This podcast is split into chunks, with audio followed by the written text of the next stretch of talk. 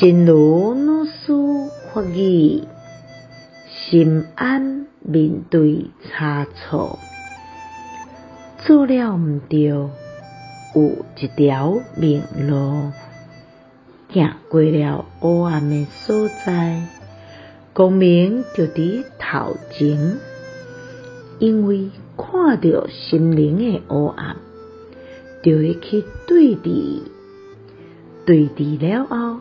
一个弱点就会无去。根据这盏道理，咱会用个心安面对家己的差错，坦然面对错误。犯错时有一条思路，走过了最黑暗的地方，光明就在前面。由于看到了心灵黑暗之处，就可以去对峙它。对峙后，这个弱点就不存在了。基于这个原因，我们可以坦然面对自己的错误。